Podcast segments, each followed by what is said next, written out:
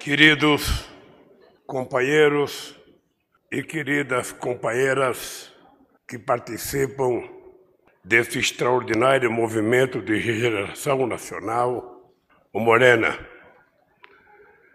querido companheiro, presidente do Morena, querido companheiro, presidente do Partido dos Trabalhos, queridos amigos e amigas do México. Hoje é um dia muito especial para mim. Primeiro, porque tive o prazer de conversar com o presidente da República, que tem como sentimento principal cuidar do seu povo mais pobre, cuidar daqueles que mais necessitam e defender com unhas e dentes a soberania e a dignidade do povo mexicano. Foi foi uma honra muito grande tomar um café da manhã com o presidente Lopes Obrador, conversar um pouco com ele sobre os problemas e sobre o futuro do México. E quero dizer, companheiro Alberto Anaya, presidente nacional do Partido dos Trabalhos, quero dizer a vocês, companheiros, presidentes e dirigentes do Morena, que eu saio daqui com a certeza de que finalmente o México se reencontrou com a tradição revolucionária do seu povo e o México será um país extremamente importante e decisivo nas mudanças que o mundo precisa que aconteça no futuro. E depois do privilégio de tomar o um café com o presidente Lopes Obrador, eu tenho o privilégio de estar participando desse encontro de um movimento político que em apenas oito anos se organizou e ganhou uma eleição para presidente da República. O Morena é um fenômeno que precisa ser compreendido na América Latina. Morena é um fenômeno que precisa ser debatido nas universidades, para que os nossos estudantes de ciências políticas possam compreender como é possível, em tão pouco tempo, acumulando a experiência de algumas derrotas, acumulando a experiência de décadas e décadas de domínio de um único partido, um grupo de homens e mulheres consegue se juntar e consegue convencer a maioria da população mexicana de que é possível fazer política com dignidade, de que é possível fazer política com respeito, de que é, que é possível fazer com que as pessoas mais humildes sintam-se orgulhosos dos seus dirigentes políticos e do seu presidente. Por isso, queridos companheiros e companheiras do Morena, eu posso dizer para vocês que hoje eu vim ao México para aprender com vocês como é possível com muita disposição de luta, com muita tenacidade, a gente mudar a história de um país. E o que vocês estão fazendo em tão pouco tempo é de uma grandeza tão extraordinária que possivelmente ainda leve um tempo para que todos compreendam o que está acontecendo verdadeiramente no México. Uma revolução pacífica. Uma revolução que deixa com que as pessoas, mulheres e homens, jovens e velhos, com orgulho de saber que agora o México tem um presidente de verdade, alguém que gosta do povo e alguém que respeita o povo. Por isso, eu saio daqui orgulhoso com a grande lição que eu aprendi. É possível construir um novo mundo. E é só olhar o que está acontecendo no México para que a gente não perca a esperança. A segunda coisa que eu queria pedir para vocês era um gesto um gesto que a gente pudesse fazer com que o presidente Biden assistisse. Que a gente pudesse fazer com que os governos europeus assistissem. Que a gente pudesse fazer com que o governo da China visse. Mas, sobretudo, que a gente fizesse com que o presidente da Ucrânia e o presidente Putin vissem, para que a gente se colocasse de pé nesse momento e a gente pudesse pedir para as pessoas que estão em guerra que o mundo está precisando de paz. O mundo está precisando de amor. O mundo o mundo está precisando de compreensão. O mundo está precisando de fraternidade. As pessoas estão querendo apenas viver dignamente. E por isso, aqui da cidade do México, a gente poderia dizer: governantes, baixe as armas Sente na mesa de negociação e encontre a solução para o problema que levou vocês ao começo de uma guerra. O mundo precisa de comida.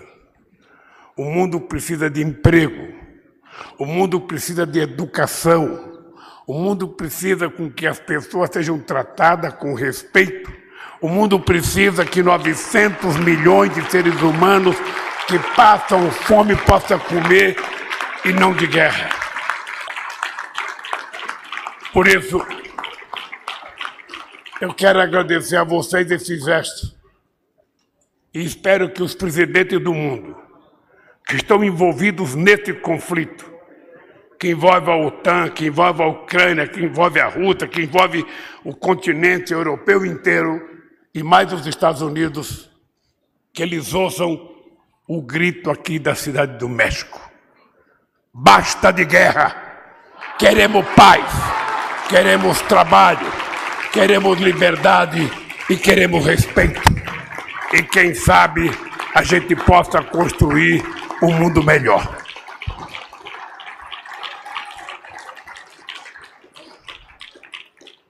Meus queridos companheiros e companheiras, Em 2002, quando eu ganhei as eleições para presidente do, do Brasil, eu fui convidado pelo presidente Bush para visitar os Estados Unidos. Naquele momento, era 10 de dezembro de 2003, o presidente Bush estava envolvido em tentar encontrar os terroristas que tinham atacado as torres em Nova York. E estava com uma obsessão de fazer a guerra com o Iraque. E naquele momento, no salão oval da Casa Branca, nos Estados Unidos, o presidente Bush convidou o Brasil para fazer parte dos países que iriam participar da guerra contra o Iraque. E eu disse ao presidente Bush que o Brasil não tinha nada contra o Saddam Hussein, que o Iraque ficava a 14 mil quilômetros de distância do Brasil e que, portanto, a guerra que eu queria fazer era a guerra contra a hambre que envolvia 54 milhões de homens e mulheres no meu país e que a guerra contra a hambre seria derrotada, nós iríamos derrotar a hambre e, portanto, eu não iria participar da guerra contra o Iraque. Se o presidente Putin tivesse pedido para que a gente dissesse se ele deveria ou não invadir a Ucrânia, a gente teria que dizer não, presidente Putin. Gaste mais uma mesa, mais uma hora, mais um dia, mais um mês, mais um ano numa mesa de negociação. Ao invés de um tiro, vamos nos dar um abraço e vamos encontrar uma solução, porque todo e qualquer problema é possível solucionar. E de lá para cá eu tenho acompanhado muitas guerras, muitas guerras. Muitas delas sequer sem muitas necessidades. Muitas delas sem que a gente consiga compreender se há necessidade ou não de se fazer uma guerra. Por exemplo, a guerra contra o Iraque foi baseada numa grande mentira de que o Iraque tinha armas químicas e o Iraque não tinha armas químicas. Era um brasileiro, diretor da agência mundial que cuidava de armas químicas, e ele cansou de dizer que o Iraque não tinha armas químicas. Por isso, ele foi afastado da comissão e entrou um japonês que continua dizendo que o Iraque tinha armas químicas. Houve a guerra, houve matança, houve destruição. Saddam Hussein foi preso dentro de um buraco, porque o Saddam Hussein também tinha mentido para o seu povo. Ele dizia que tinha armas químicas e não tinha. E quem pagou o preço da ignorância foi o povo pobre, o povo trabalhador, o povo que não queria guerra. Por isso, meus companheiros e companheiras, eu queria dizer a vocês, eu já vi o comentário do presidente Lopes Obrador, de que se a gente quiser construir um mundo novo, um mundo de solidariedade, um mundo de paz, um mundo de prosperidade. É melhor fazer como o Lopes Obrador está fazendo aqui no México do que fazer guerra, porque a guerra só trará desgraça para a humanidade. Bem, companheiros, eu tive o prazer de criar um partido político não tão rápido como Morena. El PT demorou mais, porque era um partido criado pelos trabalhadores, dirigido pelos trabalhadores, com a participação de grandes intelectuais brasileiros, com a participação de parte da juventude brasileira que tinha participado da luta armada, e aí eu quero outra vez agradecer ao México, porque nos anos 70, vários jovens perseguidos pelo regime militar no meu país encontraram proteção aqui, neste país, que recebeu os brasileiros de braços abertos. Da mesma forma que Lopes Obrador recebeu Evo Morales quando foi atacado violentamente pela direita na Bolívia. E também pela oferta que o presidente Lopes Obrador fez ao Assange, que está preso na Inglaterra e os Estados Unidos quer deportar.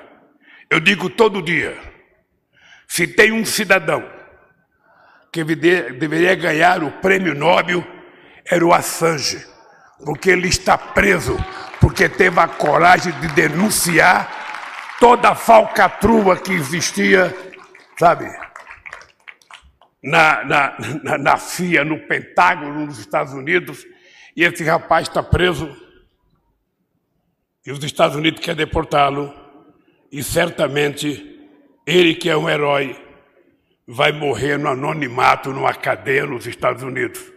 Por isso eu quero mais uma vez dizer, companheiros, que o gesto do Lopes Obrador foi muito grande quando ofereceu para ele asilo para que ele pudesse se quedar no México para viver o resto da sua vida. Bem, esse partido que nós criamos, ele cresceu. E ele começou a querer chegar ao poder. Nós queríamos governar o Brasil. E nós perdemos três eleições. E nunca desistimos. E nós queríamos provar que a classe trabalhadora tinha mais competência para governar o Brasil do que a elite empresarial brasileira que durante séculos governou o nosso país. Eles não acreditavam que era possível a gente ganhar e que era possível a gente governar. Eles não acreditavam.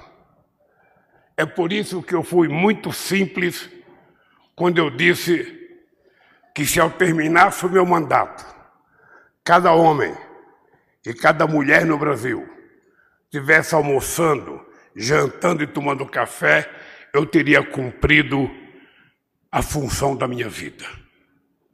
Porque comer é uma coisa sagrada. E nós temos no mundo hoje 900 milhões de seres humanos que vão dormir todas as noites sem ter comida para comer. No meu país hoje, tem 19 milhões de pessoas que vão dormir sem ter o que comer.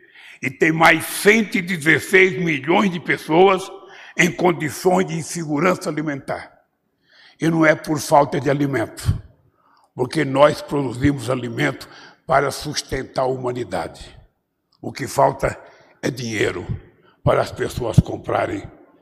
E o mundo rico que já gastou 8 trilhões de dólares para resolver a crise financeira de 2008, que já gastou milhões de dólares em guerras inúteis, não tem a mesma disposição de gastar alguns trilhões de dólares para poder garantir que todo mundo tenha acesso ao mínimo que é elementar da nossa sobrevivência, que é a comida.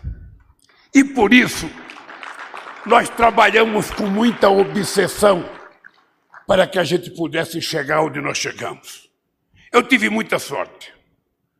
Eu digo todo dia que Deus foi muito justo comigo, foi muito bondoso comigo, foi muito generoso comigo. Primeiro, porque eu fui presidente do Brasil no momento em que Lagos presidia o Chile. Depois veio Michelle Bachelet.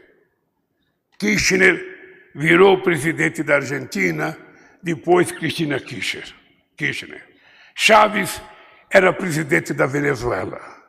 Evo Morales virou presidente da Bolívia. O Tabaré Vaz virou presidente do Uruguai e depois o Pepo Mujica o nosso querido bispo Hugo virou, o Lugo virou presidente do Paraguai. Foi o maior momento, o mais importante momento histórico de governantes progressistas em toda a nossa querida América do Sul. O mais importante momento. Aliás, acho que foi a década mais importante de ascensão social do povo pobre da América do Sul.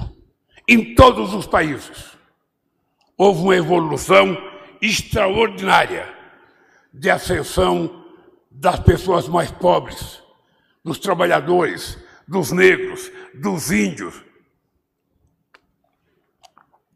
E por isso, todos os países sofreram um golpe, com exceção do Chile, que a Michelle Bachelet perdeu numa eleição, sabe, democrática. E por que que houve esses golpes na América do Sul? É porque nós tínhamos uma determinação de que a gente não queria brigar com ninguém. Mas a gente não queria mais o domínio hegemônico do norte sobre o sul. A gente queria uma relação política, uma relação comercial, uma relação econômica mais justa, em que todos pudessem viver com dignidade a partir da sua capacidade de trabalho, a partir da sua capacidade, sabe, de fazer política. E quase nós conseguimos. Fortalecemos o Mercosul. Criamos a Unasul. Criamos a CELAC, que graças a Deus o companheiro Lopes Obrador continua presidindo hoje. E lamentavelmente o Brasil já não faz mais parte. Criamos os BRICS. Criamos o IBAS, que era uma, uma bilateral entre Brasil, uma trilateral entre Brasil, África do Sul e, e Índia. Fizemos reuniões da América do Sul com os países africanos. Fizemos reuniões da América do Sul com os países árabes, numa perspectiva de fazer com que o mundo pudesse viver de forma mais democrática, de forma mais harmônica, que a gente não continuasse com o lado da economia empobrecida como nós somos e a outra parte mais rica. Eu sonhei que nós íamos conseguir isso. Acreditei muito. Acreditei que nós íamos mudar o Conselho de Segurança das Nações Unidas. E eu me perguntava, a geopolítica de hoje não é a geopolítica de 48. É preciso que a gente reconheça que países como o México podem estar no Conselho de Segurança da ONU. É possível que a gente reconheça que países como a Índia podem estar no Conselho de Segurança da ONU. É possível que a gente reconheça que países, sabe, grandes e importantes podem estar no Conselho de Segurança da ONU. Por que, que a África não está? Por que, que a Nigéria não está? Por que, que o Egito não está? Por que, que a África do Sul não está? Por que, que o Brasil não está? Ora, não é possível, não é possível que as pessoas que se transformaram no Conselho de Segurança da ONU, quando ela foi criada, permaneçam até hoje sem permitir, sem reconhecer que houve uma mudança no planeta Terra. Houve uma evolução política de vários países, houve evolução econômica de vários países. Por que, que as pessoas não permitem que nós participemos para decidir o destino dos nossos países e do nosso continente? Por que são sempre os mesmos? Por que tem países que têm direito a veto? Por que, que tem países que não obedecem às decisões das Nações Unidas? Porque as decisões das Nações Unidas só valem para países pobres cumprir, os ricos não cumprem. Aliás, não cumpre nem as decisões sobre a questão ambiental que a gente decide, sabe? Eles não cumprem. Então, eu fico imaginando como é possível a gente, na próxima década, tentar construir esse mundo mais democrático. Uma nova governança mundial, onde mais gente possa participar, onde mais gente possa deliberar e aonde a gente possa ter uma ONU mais representativa, que possa interceder nos conflitos. Se a ONU teve em 48 força para construir o Estado de Israel, por que, que a ONU hoje não tem força para construir o Estado palestino? Por que, que até hoje, por que, que até hoje as terras na Palestina são demarcadas e não são respeitadas? Por isso nós precisamos de uma nova governança mundial. Por isso nós precisamos que os países tenham um governo mais progressistas, mais democráticos. E é por isso que nós estamos pensando em disputar as eleições outra vez no Brasil. Porque a Gleice Hoffa me disse aqui, o que nós fizemos no Brasil em apenas 13 anos, possivelmente a gente não tivesse feito numa revolução. Em 13 anos, nós fizemos, sem um único tiro, da forma mais democrática possível, a maior política de inclusão social que se tem história num país em tão pouco tempo. Foram 30 milhões de pessoas que deixaram a pobreza absoluta. Foram 22 milhões de empregos criados. Foram 74% de aumento do salário mínimo acima da inflação. Foi a maior política de inclusão universitária da história do país.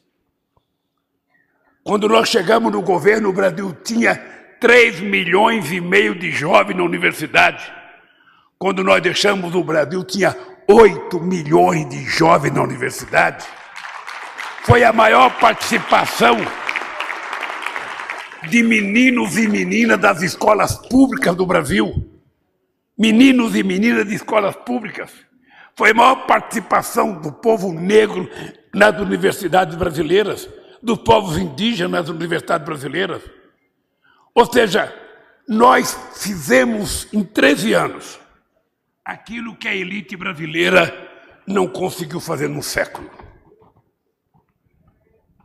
Eu vou repetir. Nós fizemos em 13 anos no Brasil aquilo que a elite brasileira não conseguiu fazer num século de inclusão social.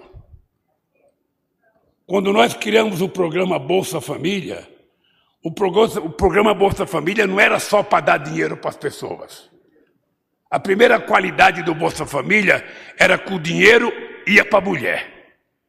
A segunda coisa importante é que tinha condicionante. Para que a mulher recebesse o dinheiro, seus filhos tinham que estar na escola. Se a mulher tivesse grávida, ela tinha que passar pelo médico em todos os, os, os meses necessários. E as crianças tinham que tomar suas vacinas em, em dia, porque senão a mulher parava de receber. E esse programa atendia 14 milhões de famílias. Era quase 54 milhões de pessoas que recebiam esse benefício. E esse benefício fez com que diminuísse muito a desnutrição no país e a mortalidade infantil. Pelo contrário, esse país também diminuiu a violência contra a mulher, porque a mulher passou a ser mais independente e mais dona do seu nariz.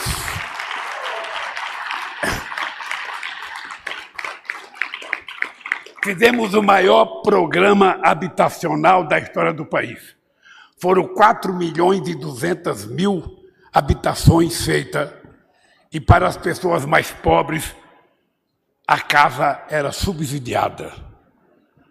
Porque a Constituição diz que as pessoas têm o direito de morar. E se ela tem o direito de morar e não tem dinheiro, o Estado precisa garantir a ela o direito de morar nós disponibilizamos para a reforma agrária 52 milhões de hectares. Nós fizemos em 13 anos 51% de tudo que foi feito na história do Brasil para a reforma agrária, nós fizemos em 13 anos. Nós criamos programas para comprar os produtos que os pequenos produtores produziam. E tivemos uma política de comprar o alimento dele para distribuir de graça nas escolas para as pessoas mais necessitadas. Nós decidimos, o Brasil servia 43 milhões de refeições nas escolas para as crianças. 43 milhões de refeições por dia. E a gente fez uma lei para que os alimentos para as escolas fosse comprado do pequeno produtor rural para que a gente pudesse ajudar a desenvolver o crescimento econômico local e a pequena agricultura. Se nós fizemos isso, nós estamos vendo o México fazer. E outros países podem fazer. O que acontece é que um governante tem que ter uma definição de prioridade. A gente governa para todos, mas dentre todos que a gente governa, você tem que ter em conta quem é que mais necessita. Eu sempre dizia que a arte do governante é governar com o coração de mãe. Uma mãe que é a coisa mais justa, mais solidária e mais compreensiva que tem no planeta Terra, uma mãe pode ter dez filhos. Se ela tiver um, dentre os dez, que está frágil, que está doente, é para aquele que ela vai tratar com mais carinho, que ela vai dar um pedaço de carne a mais, que ela vai dar um café a mais, vai dar um copo de leite a mais, vai pegar no colo, vai fazer carinho. É assim que o governante precisa governar.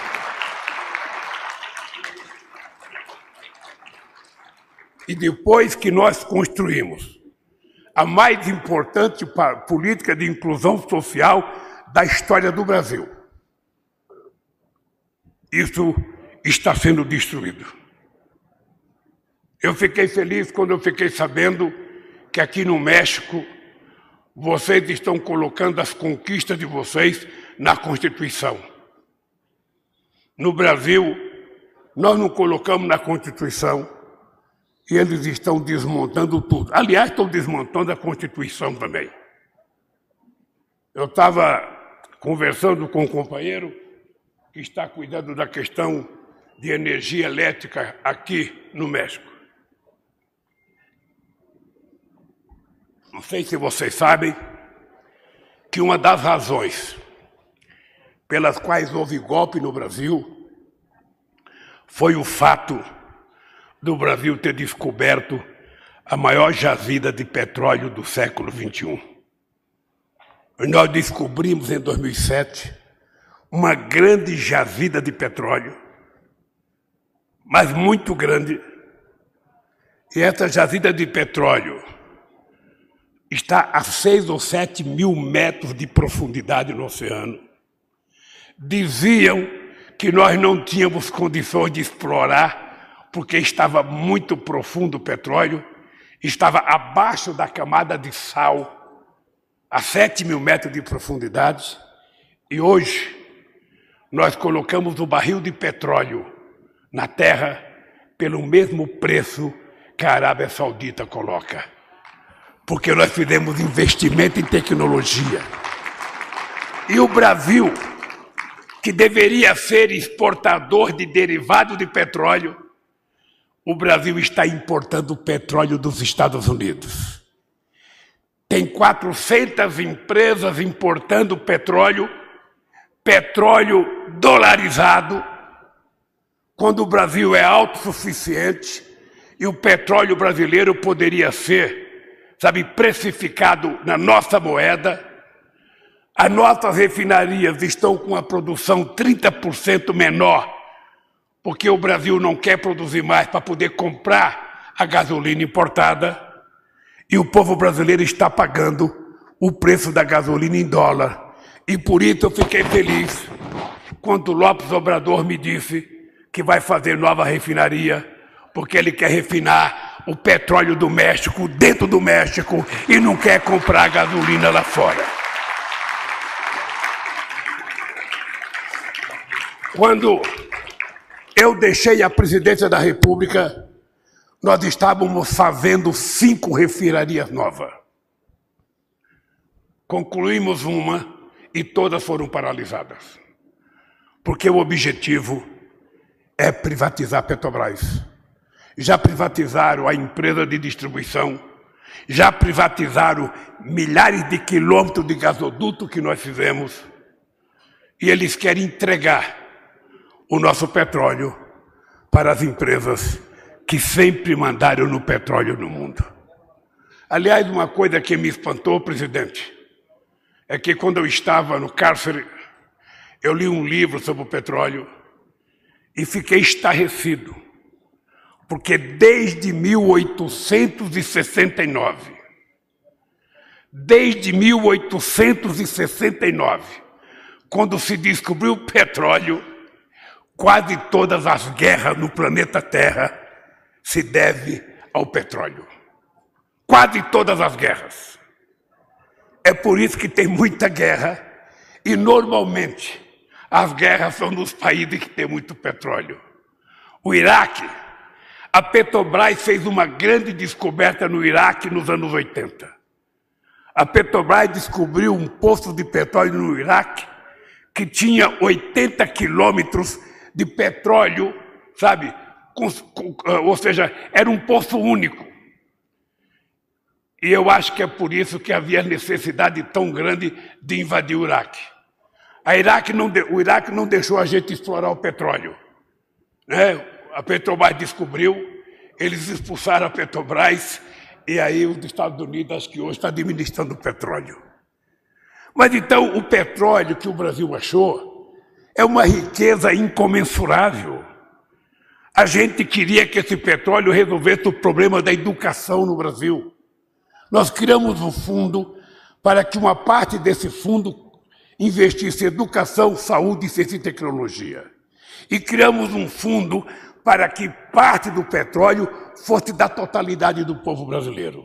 E criamos uma lei, que era a famosa lei da partilha, em que o petróleo passava a ser do povo brasileiro e não da empresa que iria explorar. E eu acho que por conta disso, foi dado o golpe no Brasil. Por conta disso, a presidenta Dilma, que era uma mulher de muita dignidade, sofreu o impeachment em 2016. E por isso não me deixaram concorrer às eleições em 2018. E por isso eu estou aqui de volta dizendo: eles não conseguirão evitar. E eu tenho avisado para as empresas eu tenho avisado para as empresas das entrevistas.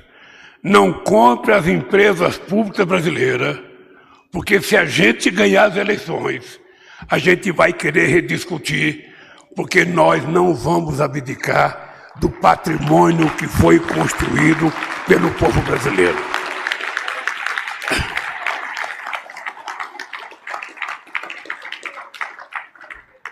Por fim, companheiros e companheiras, o Partido dos Trabalhadores pode ficar certo que é um partido irmão do Morena. Pode ficar certo que o Partido dos Trabalhadores já tem 40 anos. Não é mais uma criança. Já ganhou demais, já perdeu demais e já apanhou demais há uma perseguição contra o Partido dos Trabalhadores. Há uma perseguição todo santo dia, sabe? É uma perseguição, uma perseguição ideológica, uma perseguição à nossa presidenta que diz que ela, ela é muito esquerdista. Ela, ela é chamada de, de, de esquerdista, de intolerante, de radical. Ou seja, porque no Brasil, quando a gente defende os interesses do povo pobre, ele chama a gente de radical. Quando a gente defende os interesses das pessoas, sabe, das mulheres LGBT, do negro, do índio, quando a gente defende a política ambiental correta, porque não é possível desenvolver o mundo sem cuidar da questão ambiental, ninguém trata a gente com a dignidade que a gente merecia. São muitas críticas. E eles agora não querem que o PT volte ao governo. E eu vou dizer para vocês uma coisa: estejam certos que ainda este ano eu assumi um compromisso com o Lopes Obrador, que se eu ganhar as eleições, eu virei aqui ainda esse ano para consolidar a mais importante relação política entre Brasil e México, que se dará a partir de 2023.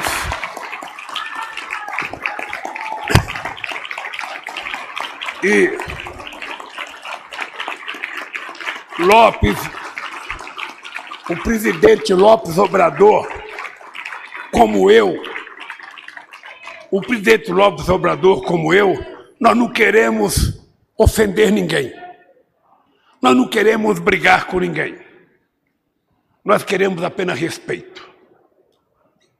Nós queremos apenas respeito ao nosso povo, nós queremos respeito à nossa soberania, nós queremos respeito à nossa cultura e nós queremos respeito para que nós possamos decidir o que a gente quer ser.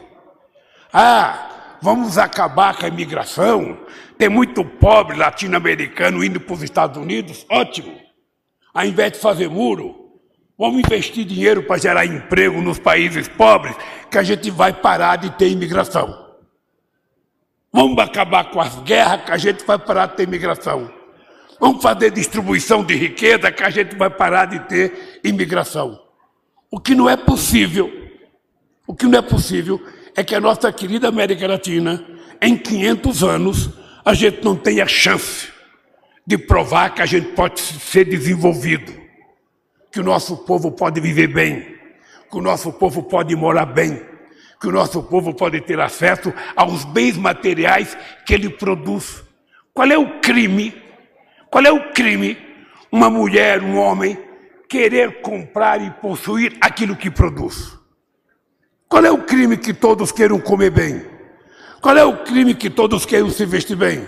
Qual é o crime que todos querem ter uma casa? Qual é o crime que todos querem ter um carro? Qual é o crime que todos querem viajar? E nós queremos conseguir isso para o povo mexicano. Nós não queremos que o povo mexicano fique tentando pular muro para chegar aos Estados Unidos. Nós queremos criar condições para ele pegar um avião e ir para os Estados Unidos, ou ir de carro. Nós queremos que vá passear no Brasil, que os brasileiros venham para cá. Nós não queremos que salvadorenho seja um pobre a vida inteira, nicaragüense pobre a vida inteira, sabe? Nós não nascemos para ser pobre. Nós não gostamos de ser pobre. Nenhum de nós fez opção por ser pobre. Nenhum de nós fez opção para não ter profissão. O que nós queremos é oportunidade. E é esse o papel do governo, é garantir oportunidade para que todos possam ter aquilo que desejam ter. O que não é possível, o que não é possível é você ver na cidade do México, lá em São Paulo, em Brasília, no mundo inteiro, criança dormindo na rua. E do outro lado você veja pessoas gastando milhões para fazer um passeio no espaço. Quem sabe à procura de um lugar depois que ele destruiu o planeta que nós vivemos. Então eu acho, companheiros e companheiras, que o Morena existe para isso. Eu acho que o PT existe para isso. Eu digo sempre nos congressos do PT: o PT nasceu com uma única razão: garantir um estado de bem-estar social para o povo brasileiro, garantir direito aos trabalhadores brasileiros garantir direitos à educação, sabe, para que o trabalhador tenha vez e tenha voz. Eu fico feliz quando eu vejo que o Morena, em tão pouco tempo, elegeu maioria no Congresso Nacional. No Brasil, se nós não elegemos maioria, a gente não faz as mudanças que vocês estão fazendo aqui. Nessa campanha agora, eu vou dizer para todo mundo: não basta voltar num presidente progressista. É preciso votar no presidente, mas é preciso votar no deputado progressista, é preciso votar no senador progressista para que a gente possa fazer as mudanças. E quero terminar, quero terminar dizendo aos companheiros e companheiras do Morena e do Partido dos Trabalhadores. Eu esperei 76 anos para vir ao México aprender com vocês a lição que eu poderia ter aprendido quando eu tinha 30 anos de idade. Eu espero, eu digo todo dia que eu tenho 76 anos de idade, tenho energia de 30 e tenho vontade de brigar de 20. Porque hoje, hoje eu disse ao presidente Lopes Obrador, a gente só fica velho se a gente não tiver uma razão para viver. A gente só fica velho se a gente não tiver uma causa para brigar. E, portanto, eu tenho muita razão para viver. Eu estou com 76 anos, mas vou casar ainda este ano. Vou casar, é uma razão muito grande.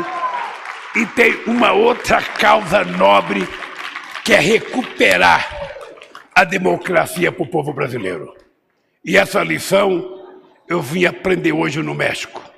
É possível. E eu vou dizer para o povo brasileiro: se o México conseguiu, o Brasil também conseguirá. Um abraço e um beijo para todos vocês.